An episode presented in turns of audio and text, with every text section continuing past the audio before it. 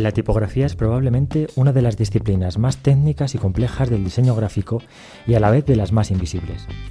Todos recibimos cientos de miles de impactos tipográficos al día.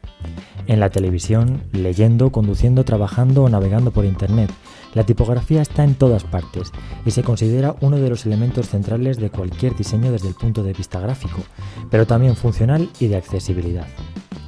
Una tipografía mal elegida puede destrozar un buen diseño o incluso hacerlo inservible. Hoy por fin hablamos de tipografía en Comic Sans.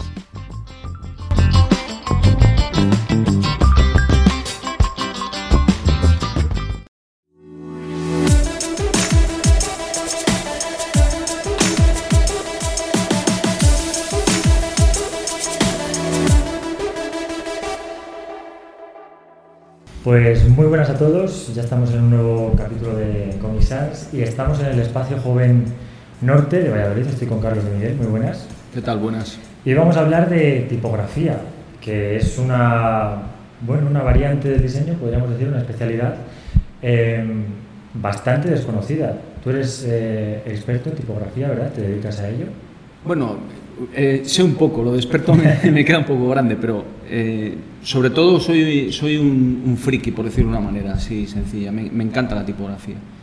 Eres eh, profesor también de tipografía avanzada y identidad corporativa en el, en el ESI aquí en Valladolid, ¿verdad? Sí, eso es. Mm, ¿Tú a tus alumnos les ves que ha cambiado el concepto que tienen del diseño gráfico desde que tú empezaste, por ejemplo, al concepto del trabajo que van a tener en un futuro al que tú tenías cuando estudiaste, por? Sí, sin duda. Yo creo que los chicos, aparte de estar más preparados, son gourmet visuales. Es decir, ellos tienen una, eh, aprecian la imagen de una manera mucho más, eh, con más calidad que la apreciamos nosotros. No se, no se conforman con cualquier cosa, ellos piden calidad, ¿no? Y eso yo creo que está muy bien y eso se, se, transmite a la tipografía, al diseño general y a la identidad. ¿no? Entonces ellos sí están, eh, digamos, con respecto a cuando yo empecé, que soy completamente autodidacta, pues ellos han, eh, han nacido, digamos, en un entorno en el que la imagen es súper importante y el diseño en concreto es muy importante. Son generaciones que, que valoran mucho el diseño, valoran mucho, son gourmets en ese sentido y eso está muy bien, ¿no? que valoren el, eh, dar clase con ellos es una maravilla porque valoran mucho las cosas, te exigen que tú eh, de alguna manera controles de, diseño y eso está genial. A mí me gusta porque te hace estar en forma. ¿no? Yo estoy muy agradecido a los alumnos y a las alumnas por eso. Fíjate que sin embargo yo creo que a lo mejor vivimos en una época en la que, eh, como tú dices, la gente que se quiere especializar en diseño tiene más fácil acceder a la información y, tenemos acceso a, por ejemplo, este sitio donde estamos, ¿no? que es una pasada. Eh, los jóvenes vienen aquí y ya ven que aquí algo está bien hecho, gráficamente y eh, arquitectónicamente. Y sin embargo, hay como otra parte de la sociedad cada vez yo creo más reaccionario, que cada vez entiende menos o quiere entender menos el diseño, o que estamos viendo que se dan rebrandings y la gente no lo entiende, o para esto se han tirado tantos años, o esto lo podría hacer mi sobrino de tres años. Hmm. Quizás también nos falta, lo hablaba con con Pepe Cruz, eh, educación plástica para la gente general, no nos enseña bien. Sí, bueno, hay una cuestión estética que la gente no percibe a lo mejor o, le cuesta percibir eh, lo que es la parte, digamos, eh, no la parte estética, la parte conceptual del diseño es más difícil de, percibir por parte del gran público porque realmente es la parte más compleja el trabajo de diseño tiene, digamos, dos partes, la parte gráfica y la parte de concepto. Entonces, la parte de concepto es la más complicada, en la que, digamos, invertimos más tiempo los diseñadores y las diseñadoras. Entonces, esa parte quizá el, gran público es más difícil de que la vea. No obstante, eh, la gente aprecia bastante lo que se está haciendo, es decir, en Castilla y León el nivel eh, del diseño gráfico se ha elevado, hay estudios muy buenos eh, en esta ciudad, en, Burgos, en, Salamanca, etcétera. Eh, pero todavía es una asignatura pendiente en el sentido de que hay mucha gente que no entiende muy bien lo que es la labor de diseño, no, o sea, no entiende muy bien eh, lo que es el, trabajo de diseño. El diseño no es un valor añadido del producto, sino que es un valor estructural del producto. Es decir, eh, tú tienes una empresa que funciona muy bien, pero si no tiene una forma de comunicar adecuadamente pues no, no funciona bien. Entonces hay, hay, un montón de grandes empresas en León que sí que han invertido y están invirtiendo en, tanto en diseño, en comunicación como en publicidad. ¿vale? Entonces eso se nota. Quizá eh, a, la, digamos, a la población general todavía le cuesta entender ciertas cosas que tienen que ver con el diseño, pero eso tiene que ver con, con los diseñadores también. Es decir, una cosa que hablamos mucho en la escuela de diseño es que es muy importante la cultura de diseño, es decir, enseñar no solo a los alumnos, sino a la gente que no se dedica al diseño, lo, qué es el diseño. Eh, el diseño es una gran ayuda eh, para la humanidad en general. ¿no? Entonces yo creo que el diseño es un servicio público para la humanidad. Yo me veo como alguien que, que ayuda a la humanidad a mi nivel, es decir, yo no salvo vidas como pudiera ser un médico o, o alguien importante, un ingeniero haciendo obras de infraestructura súper importantes, pero sí que hacemos una labor que, cambia, que cambia la humanidad y eso me parece lo más interesante, ¿no? A nivel de, y eso realmente eh, nosotros, digamos, tenemos la responsabilidad de transmitir esa cultura de diseño para que la gente, el gran público, entienda un poco mejor lo que es el diseño, ¿vale? Que esa es un poco la asignatura pendiente que tenemos en general los diseñadores y las diseñadoras. Estamos en el podcast en Comic Sans. Hmm. ¿Qué te parece? Pues a mí, yo particularmente no me gusta la Comic Sans, pero el nombre me parece una ironía muy fina. Por tu parte me parece una, una idea provocadora, cuando menos, y está muy bien. A la gente le encanta. La, esa tipografía, no sé por qué, pero... Sí, sí, sí. Porque, bueno, forma parte del repertorio de, básico de Windows, por defecto, y es la letra más distinta. A nivel de... Yo, yo conocí a Vicente Conore, que es el diseñador de Comic Sans en el, en el Congreso de Tipografía, y él explicó por qué había hecho esa letra y, yo realmente entendí que la, que la, tipografía la había hecho para una determinada, eh, un determinado contenido. Luego se ha, de alguna, eh, de alguna manera se ha aumentado el uso de esa tipografía y realmente tiene algunos, en cuanto a diseño como tipográfico, tiene algunas cosas que son realmente raras o extrañas. Entonces, para utilizarla de forma masiva en documentos, pues tiene algunas carencias a nivel gráfico. ¿no? Ahora te podría decir algunas, pero no te quiero aburrir con tecnicismo. Mm. Pero realmente eso es lo que a los diseñadores, por ejemplo, no nos gusta la, la Comic Sans por, por, eso, porque tiene una serie de carencias, de cosas que no están, eh, digamos, bien diseñadas. Mientras que Windows, por ejemplo, ofrece tipografías como Calibri, que es una auténtica delicia, que están súper bien construidas. O la propia Verdana, por ejemplo, es una letra que está muy bien construida, una de las primeras letras pensadas para, para verse en pantalla, es una precursora y, y se lee muy bien. Ahora que, ahora que hablas de la Verdana, eh, IKEA ha usado hasta hace poco la Verdana como tipografía corporativa. ¿Hasta qué punto es para una empresa importante tener una tipografía o en qué momento tiene que decir una empresa eh, voy a invertir en tipografía? A ver, hay dos, hay dos factores súper importantes. Uno, el económico. Es decir, una empresa muy grande se puede gastar un dinero, eh, un dineral al año en licencias de tipografía, ¿vale? Que eso es algo que pasó con IBM. Es decir, IBM pagaba pues casi un millón de dólares por utilizar la helvética para monotype. Entonces decidió crear su propia tipografía. ¿vale? Eso es un aspecto. Y otro aspecto también es el tema identitario. Es decir, si tú tienes una tipografía propia, se refuerza la identidad. Solo la utilizas tú durante un tiempo. Entonces eso refuerza mucho la identidad de una empresa. Es un elemento característico. Últimamente hay un montón de empresas que han que han surgido, eh, vamos, que han cambiado su tipografía por una tipografía corporativa, ¿no? Y eso le aumenta, digamos, la visibilidad, aumenta la notoriedad, ¿no? es decir, la notoriedad significa que esa empresa se vea de una manera diferente a otras y la tipografía corporativa ayuda mucho para eso. Eso está muy bien, a mí me, me parece fascinante, o sea, fascinante. En el caso de IKEA, bueno, es muy parecida la verdad, ¿no? no, no creo que haya sido por por diferencias, a lo mejor más por ahorrarse pasta de, de Microsoft. Bueno, eh, lo que hizo IKEA lo que hizo fue cambiar por una futura que tenía propia y la cambió por, por Verdana y ahora utiliza otra diferente que se llama, creo que se llama Noto, ¿vale? Creo, no estoy muy seguro. No, Lato, bueno, no lo sé, tendría que comprobarlo. El caso es que la que utiliza ahora es porque se puede utilizar en muchos idiomas. Entonces IKEA lo que hace es poder utilizar eh, la misma tipografía en todas sus páginas web corporativas, ¿vale? Y eso es importante. Y también se ahorra mucho dinero, porque son licencias normalmente de tipografías estándar, que, que vienen normalmente por defecto en los ordenadores, ¿vale? Que así como, por ejemplo, el naming es súper difícil porque tienen que estudiar en todos los idiomas cómo va a sonar ese nombre, que no signifique... Claro, las tipografías también, eh, supongo que tendréis que hacer muchos eh, ya no estudios, sino eh, estudiar muy bien todos los alfabetos, si queréis que la tipografía esté disponible en muchos países, claro. para ¿Cómo encajar ese diseño en todos los alfabetos? es muy sencillo. El programa que se utiliza para hacer tipografía se llama Glyphs. Tiene ya por defecto, eh, digamos, implementado los, digamos, las letras que se necesitan, con los acentos sobre todo, que se necesitan para cada idioma.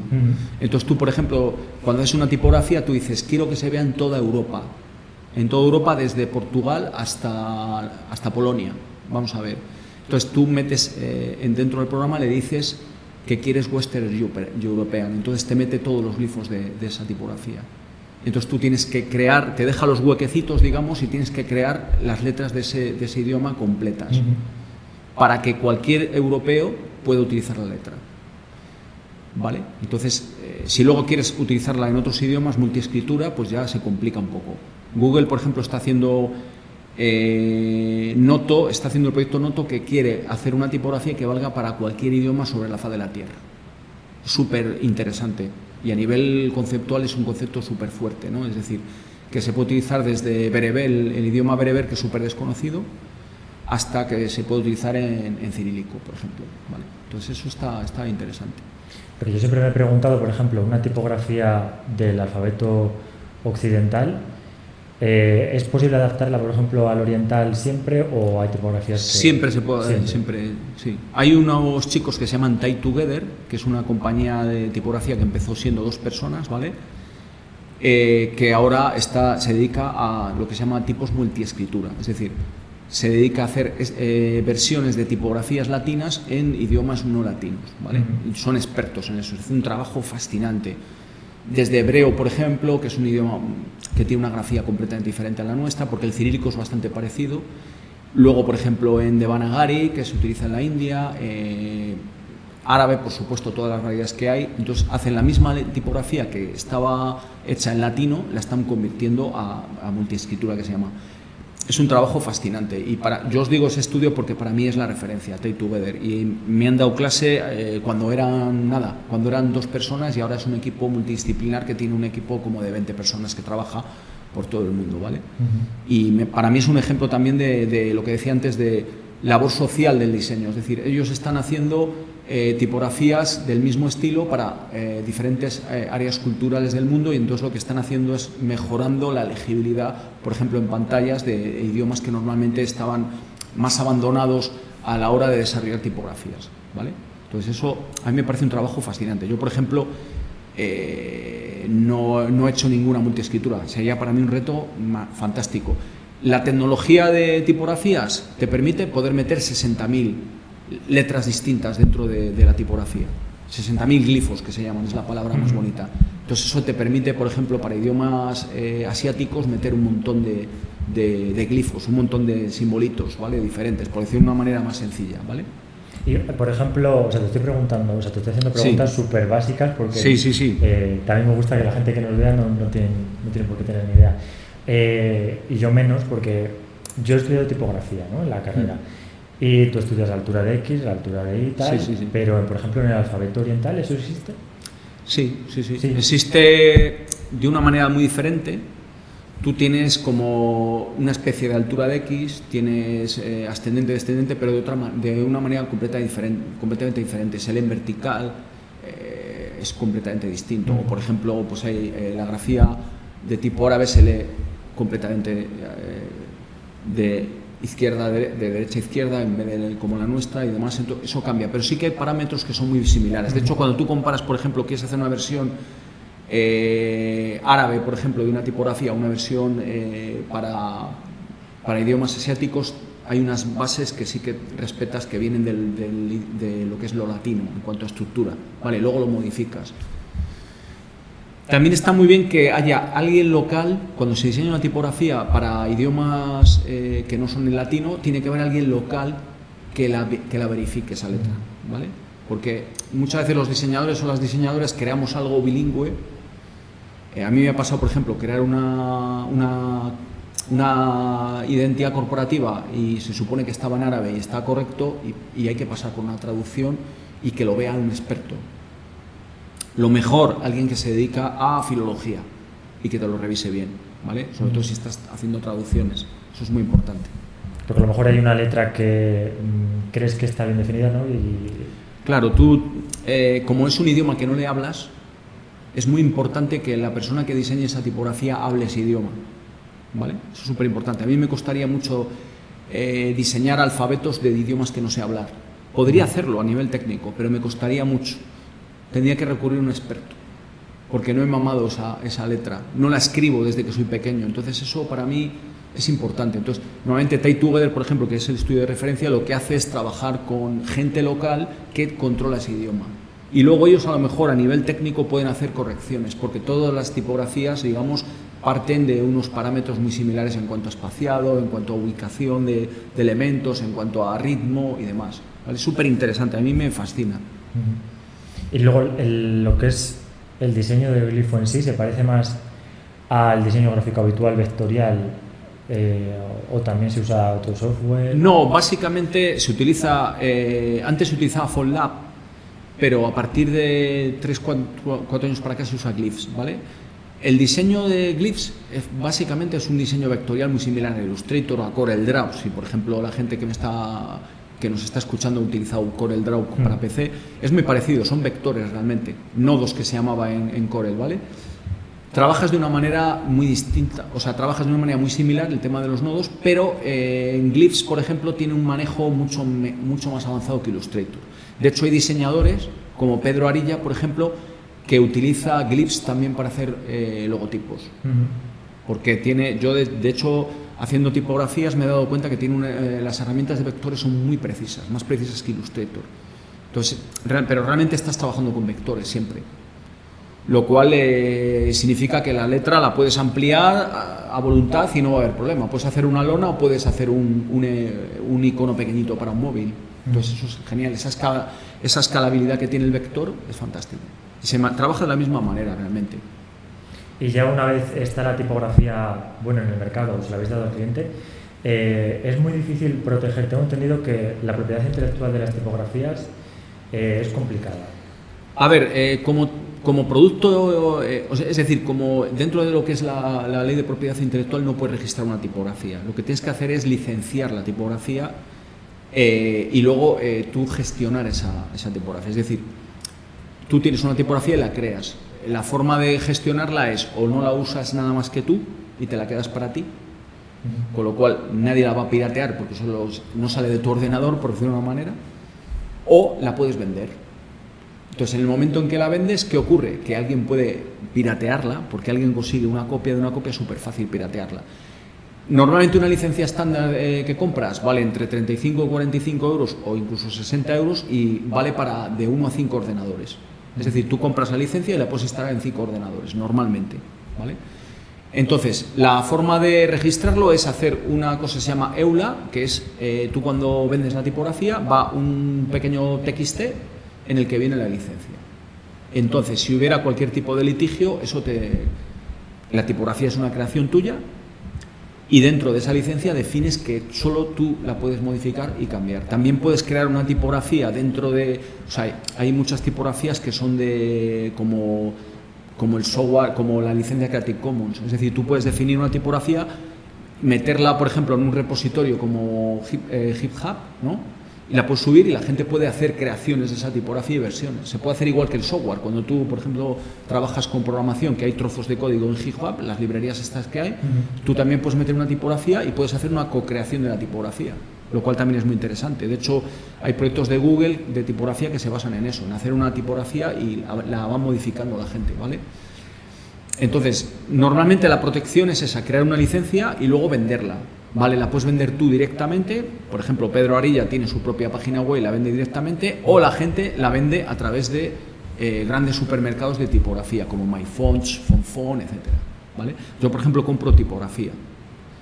Eh, tengo un proyecto específico y necesito una tipografía, ¿vale? Entonces, eh, hay veces que las tipografías que existen, no, aunque parezca mentira, son miles, pero no se adaptan a lo que yo quiero. Entonces, compro una tipografía. Por ejemplo, te pongo un ejemplo. Hice una etiqueta de vino el año pasado y necesitaba una letra que se leyera muy bien a tamaños muy, muy pequeños y que fuera estrecha pues hice test con todas las que tenía y no me servían. Y encontré una tipografía de unos chicos que trabajan súper bien mm. y encajaba a la perfección y compré esa tipografía. En concreto compré un peso solo, nada más, porque solo me interesaba un peso. Un peso significa o negrita o redonda, eso se llama peso. ¿Y está de derecho a usarla comercialmente? Durante, con cinco, o sea, en cinco ordenadores de por vida la puedo utilizar. Eso sí, yo no puedo ni venderla ni cambiarla la tipografía. ¿Vale? Es más, eh, por ejemplo, una vez me encontré con una tipografía que tenía fallos, que había cosas que no estaban bien. Entonces me puse en, contacto con el autor y le dije, oye, mira, pasa esto, esto y esto. Y el autor me dijo, muy interesante, pues recojo tus sugerencias y en la próxima versión añado tu nombre. Por ejemplo, yo le dije, no, no hace falta que añadas mi nombre, pero había... Eso, por ejemplo, los diseñadores lo hacen. Pásame el bizum, ¿no? Sí, pásame el bizum y tal. Pasa muchas veces que creas una tipografía y estás tan metido dentro de ella que no ves algunas cosas. Entonces está muy bien que alguien de fuera no diga eh, que no lo vea mala leche, sino que lo diga en condiciones y te diga, oye, mira, pasa esto. Entonces tú dices, oye, falla en este y en este, tienes este problema, y la gente lo agradece mogollón. Yo, por ejemplo, he aprendido mucho de diseñadores de tipografía. De, eh, hay muchos diseñadores de tipografía que te dejan utilizar su tipografía para hacer pruebas, lo que se llaman test phone, es decir, tú quieres hacer una publicación pero no sabes si te va a funcionar la tipo. Por ejemplo, Eduardo Manso lo hace y es genial. Eduardo Manso, ha hecho tipografías para Nike, por ejemplo, para las equipaciones de Nike de, algunos, eh, de algunos, vamos, mm, campeonatos de fútbol mundiales y es un tío que diseña unas tipografías bestiales. Y entonces él, por ejemplo, sus tipografías te las deja probar, puedes probarlas. Las pruebas en, un trabajo y si te gustan se las compras, lo cual está genial.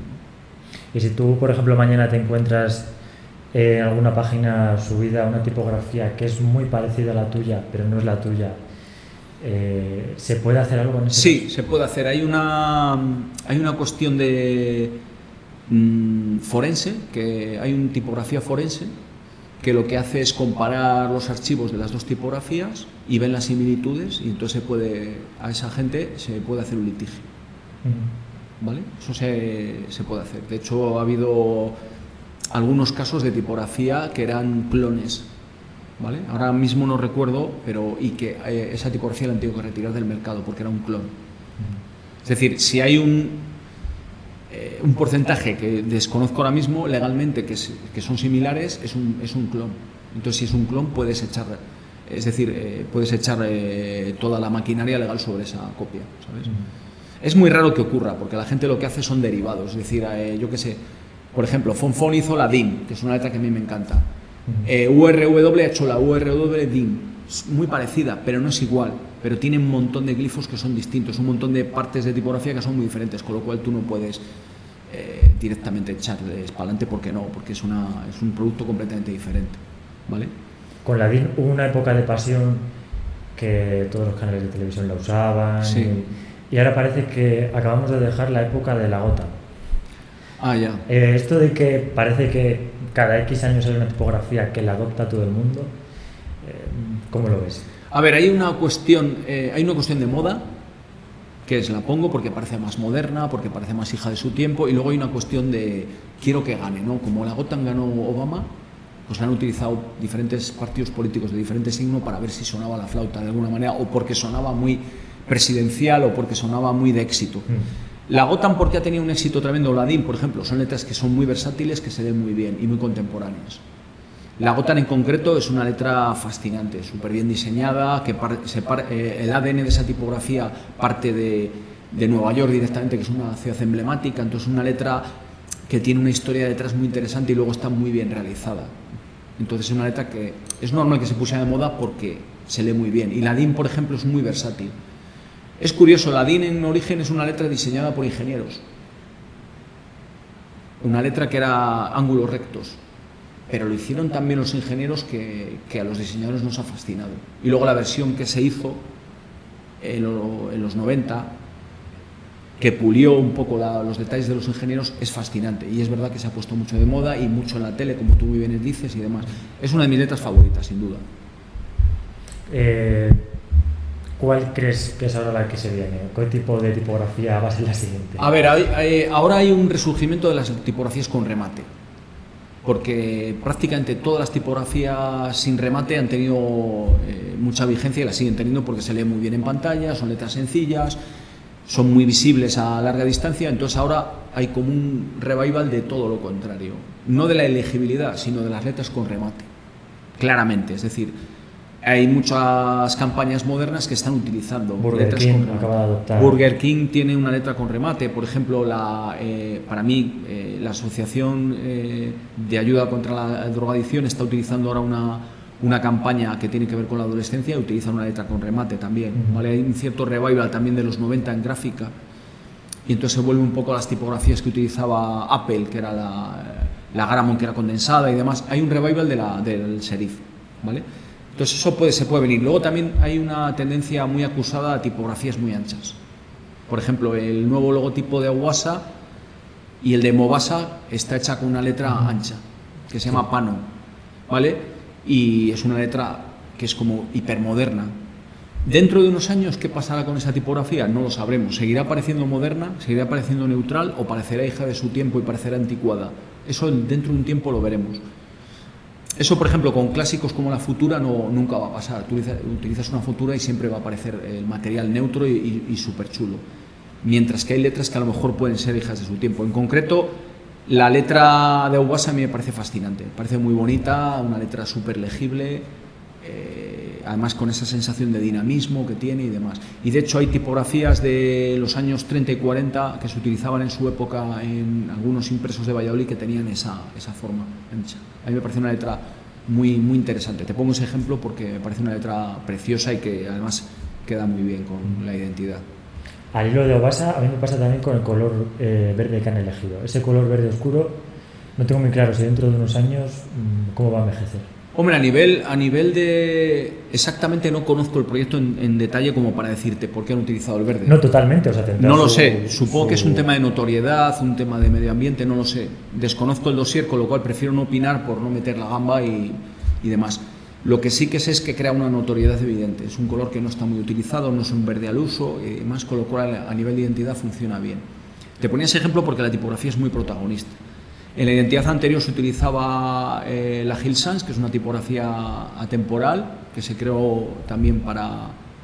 Bueno, se creó en Londres y, y era muy bonita también, la verdad, esa letra.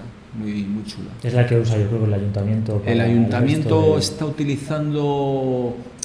Para las paradas de Obosa, por ejemplo, utiliza la DIN. ¿vale? Los chicos de, de RQR, que son los que hicieron todas las paradas, hicieron un trabajo fascinante, utilizan la DIN. Se lee muy bien. Si ves los nombres de las paradas, el nombre más pequeñito y tal. Y luego lo que es Aubasa en, en origen, eh, bueno, realmente al principio de los tiempos utilizaba, utilizó muchas tipografías, pero, pero vamos, básicamente utilizado, utiliza sobre todo la DIN. Y para su identidad original utilizaba la Hill Sans. Se ha dado un salto, mm, de todas maneras, muy importante hace ya ah, varios años, no hablo con este rediseño. En Aubasa, eh, cuando se implementó la imagen de Valladolid Ciudad Amiga, toda esa implementación que, se, que hubo de toda la gráfica nueva, ahí se dio un salto porque muchas veces, sobre todo en los sistemas de transporte, yo no soy de Valladolid, soy de un pueblo y la, la primera vez que vine aquí me encontré que en el autobús no aparecía ni por dónde estaba pasando ni qué parada acababa de llegar. Ahora te lo dice el autobús, sale en la pantalla, tal. Sí. Pero hasta hace 7, 8 años eh, la señalización de determinadas cosas eh, estaba como un poco dejada. Claro, es que la- es lo que te, antes te comentaba del diseñador como servidor de- del público. Es decir, ahí la señalética es fundamental. Todas las personas que van en el autobús sepan cuándo para. Eh, personas invidentes lo oyen, eh, personas mayores lo ven porque son letras grandes. Eh, hay que pensar un poco en todo. Y eso me parece la parte bonita del diseño. Es decir, que tu diseño sea útil. Los planos, por ejemplo, que han hecho con todo eso me parece un trabajo alucinante de horas y horas hasta que creas un diagramas que se pueden leer perfectamente bien, que los utilizamos a diario, la aplicación. Son pequeños detalles que cambian por completo la experiencia del bus. ¿no? Y eso yo he visto cómo ha evolucionado la empresa, eh, la forma de tal, el número de, usuarios que lo utilizan es mucho, ma- es mucho mayor, evidentemente porque también la gente se ha implicado más un poco en el transporte público, la gente se ha concienciado más, pero también porque los sistemas funcionan. Tanto el sistema de la propia OBASA de, de crear nuevas rutas, los propios conductores que hacen un trabajo tremendamente duro de estar haciendo rutas constantemente cambiándolas y demás. Y luego también la señalética de los estudios de diseño ha cambiado muchísimo la forma de utilizarlo. Yo creo que ahí el diseño se ve como algo útil. También el diseño tiene que ser algo invisible. Es decir, nosotros, por ejemplo, los diseñadores somos muy anónimos, ¿no? Eh, y eso está muy bien también, por otra parte, porque realmente nuestro trabajo tiene que ser útil para la sociedad. No tenemos por qué. Está bien, bueno, que se nos conozca en cierta manera está bien, pero que se vea el trabajo y que se reconozca está bien, ¿sabes? Porque es un trabajo fundamental, yo creo. Que tu trabajo sea útil más que reconocido por... Sí, para mí, me, para mí es mejor que sea útil a que la gente sepa que yo lo he hecho, por ejemplo. A mí eso no me importa. Me puede dar a mí más notoriedad o puede hacer que la gente me conozca más. Eso a nivel de marketing está bien. Pero a mí me importa más que funcione. ¿Te has encargado de diseñar la, la nueva tipografía de Real Valladolid? Eh, ¿Te has inspirado en tipografías de, de, la ciudad, de comercios? De, sí, realmente eh, yo me encanta la historia de la ciudad, me encanta mi ciudad, lo digo sin reparo ninguno, estoy encantado con mi ciudad, creo que es una ciudad increíble, cada día es mejor y tiene una historia gráfica muy potente. Entonces, que se desconoce porque... Sí, de hecho, eh, yo participé eh, con Laura Asensio, que era la comisaria, en una exposición que se llama Valladolid con carácter, que se hizo en Patio en la sala cero. Y en esa sala lo que eh, hicimos fue poner, digamos, el protagonismo en las letras de la ciudad. Entonces, la ciudad tiene un patrimonio gráfico que pertenece a toda la ciudadanía que va desapareciendo poco a poco con el empuje de, determinados negocios. Entonces, la, tipografía se basa un poco en, en ese ADN de la ciudad. ¿no? una tipografía que, que, de alguna manera pertenece a la ciudad eh, en cuanto a estilo, ¿vale? Entonces una tipografía con, con serif, ancha, es una tipografía con cierta notoriedad, no es una tipografía al uso normal. Entonces, cuando haces una tipografía corporativa tiene que tener algo diferente. Y luego también se puede tener que utilizar en cualquier medio. Eso también es importante. Entonces el diseño de esa tipografía está pensado para que se lea muy bien, por ejemplo, en pantallas o a tamaños muy grandes también. Es una letra pensada más para títulos, más que para texto, porque solo está en mayúsculas. ¿Veremos bufandas del, del Valladolid con esa tipografía? No lo sé, eso no depende de mí, desde luego, no lo sé. Em, cuando te encargan una tipografía, eh, o cuando una empresa dice, bueno, quiero tener una tipografía propia, eh, por ejemplo, en el caso de Valladolid, te has inspirado en la historia de la ciudad, ¿a dónde vas? Eh, por ejemplo, en el caso de una gran corporación o de una empresa pequeña, eh, ¿vas a buscar sus necesidades o inspirarte en algo? A ver, hay una, hay una cosa muy importante, escuchar. Escuchar al cliente, ver un poco, empaparte un poco de la cultura de esa empresa, ¿sabes? Es súper importante cuando haces algo de identidad o de tipografía, empaparte mucho de eso. Es decir, conocer un poco lo que es la, historia, conocer eh, los entresijos de, lo que ocurre. Entonces, cuando, por ejemplo, me, eh, me encargan una tipografía o alguien necesita una tipografía en concreto o un lettering o un logo pasa en tipografía, lo más importante es hablar mucho. Igual que estamos haciendo tú y yo ahora, pues hablar, conocer, escuchar más que hablar. Yo hablo mucho, pero también tengo que escuchar mucho como diseñador, ¿no? Es decir, lo más importante es empaparte eh, de esa, eh, conocer mucho. Un diseñador normalmente termina entendiendo de muchas cosas porque al final hace tantos trabajos de diferente pelaje que eh, conoce cosas de diferente pelaje también. Eso está muy, muy chulo, es la parte, digamos, más bonita de la profesión. Entonces, en este caso es conocerlo en abundancia, saber un poco eso y saber las necesidades. En este caso, por ejemplo, el cliente tenía muy claro lo que quería y, la verdad es que esa claridad eh, hace que el trabajo sea mucho más fácil de hacer. Cuanto más claro lo tiene el cliente y la agencia en este caso, más fácil es hacer el trabajo, ¿vale? Porque todo confluye. Los trabajos más complicados de diseño es cuando eh, el cliente no lo tiene claro, eh, no, hay una, no hay un destino, digamos, de, por qué se hace, no hay un concepto detrás, no, es lo parte más, la parte más de sufrimiento, es cuando más sufrimos los diseñadores, ¿vale? En este caso eh, era, era fácil, entre comillas, dentro de la dificultad de hacer una tipo, porque el cliente lo tenía claro, ¿vale? Y que al final el diseño todo tiene un porqué y como dices, la parte de investigación es casi más importante que la del propio... Y es muy divertida, muy divertida. A mí me parece fascinante indagar en modelos antiguos de la ciudad. Es una verdadera maravilla. O sea, yo una de las cosas que más he disfrutado es haciendo fotos en macro de, de, detalles tipográficos que en mi vida se me hubieran pasado por la cabeza. Cosas que ves todos los días que pasan desapercibidas y que de repente haces una foto ampliada y te quedas fascinado de, los detalles de calidad de algo que se hizo hace casi 100 años o más de 100 años. Que dices, pero es increíble cómo trabajaban, ¿no? Eh, cómo dibujaban en azulejo, cómo pintaban en madera, cómo hacían, cómo trabajaban plexiglas en los 70, cómo lo cortaban. Ves detalles de, eso, de, rotulismo hecho a mano, fascinantes, que a mí han servido de guía para mi trabajo. Es decir, yo cuando he tenido dudas dentro de crear una tipografía de este palo, he acudido al origen. Es decir, como decía Gaudí, decía, la originalidad es volver al origen. ¿no? Entonces esto es igual. Cuando yo tenía dudas, volví al origen, volví al referente. ¿no? Entonces ha habido letras que, me, me, he quedado flipado. He dicho, pero ¿cómo ha hecho este, esta persona esto? O sea, tío o tía, no sé quién lo hizo, ¿no? porque son, son anónimos la mayoría de los rotulistas. Y ha sido un trabajo en ese sentido, es la parte más fascinante, la parte más bonita. Y da rabia también eh, de todo el patrimonio gráfico que tienen las ciudades y cómo se pierde porque nadie se preocupa de conservar ese rótulo que lleva ahí 50, 100 años. A lo mejor reforman el edificio, se lo cargan y nadie se para pensar claro, en el valor que tiene eso. Nosotros, eh, nosotros, por ejemplo, en Valladolid con Carter pertenecemos a la Red Ibérica de Defensa del Patrimonio Gráfico, ¿vale? que es una red que está a nivel nacional que, que trabaja en ese, en ese ámbito. Entonces hay una serie de actuaciones para eso. Eh, entonces hay una forma de protección. Ahora mismo en la ciudad se está, se está viendo que eso está desapareciendo de una forma flagrante, entonces hay modelos de protección. ¿vale? La forma de protegerlo es vigilante, hay una parte de vigilancia, es decir, tú ves que un rótulo emblemático va a desaparecer, entonces tú vas a la zona de obra, tú encuentras un rótulo que ha cerrado, ya te tienes que informar de quién lo va a vender porque puede desaparecer. Luego también te tienes que informar qué van a hacer. ¿Vale? Hay ejemplos muy buenos, por ejemplo, yo que sé, eh, Galerías Campo Grande, por ejemplo, pues tenía un rótulo exterior y lo que ha hecho la persona que ha rehabilitado el interior es mantenerlo dentro. Pues es una fórmula muy interesante también. Es decir, se preserva, de hecho el rótulo lleva una placa, entonces la gente cuando vaya a entrar dentro del edificio sabe que ese rótulo estaba afuera, está preservado. ¿vale? Esa es una forma de, preservarlo.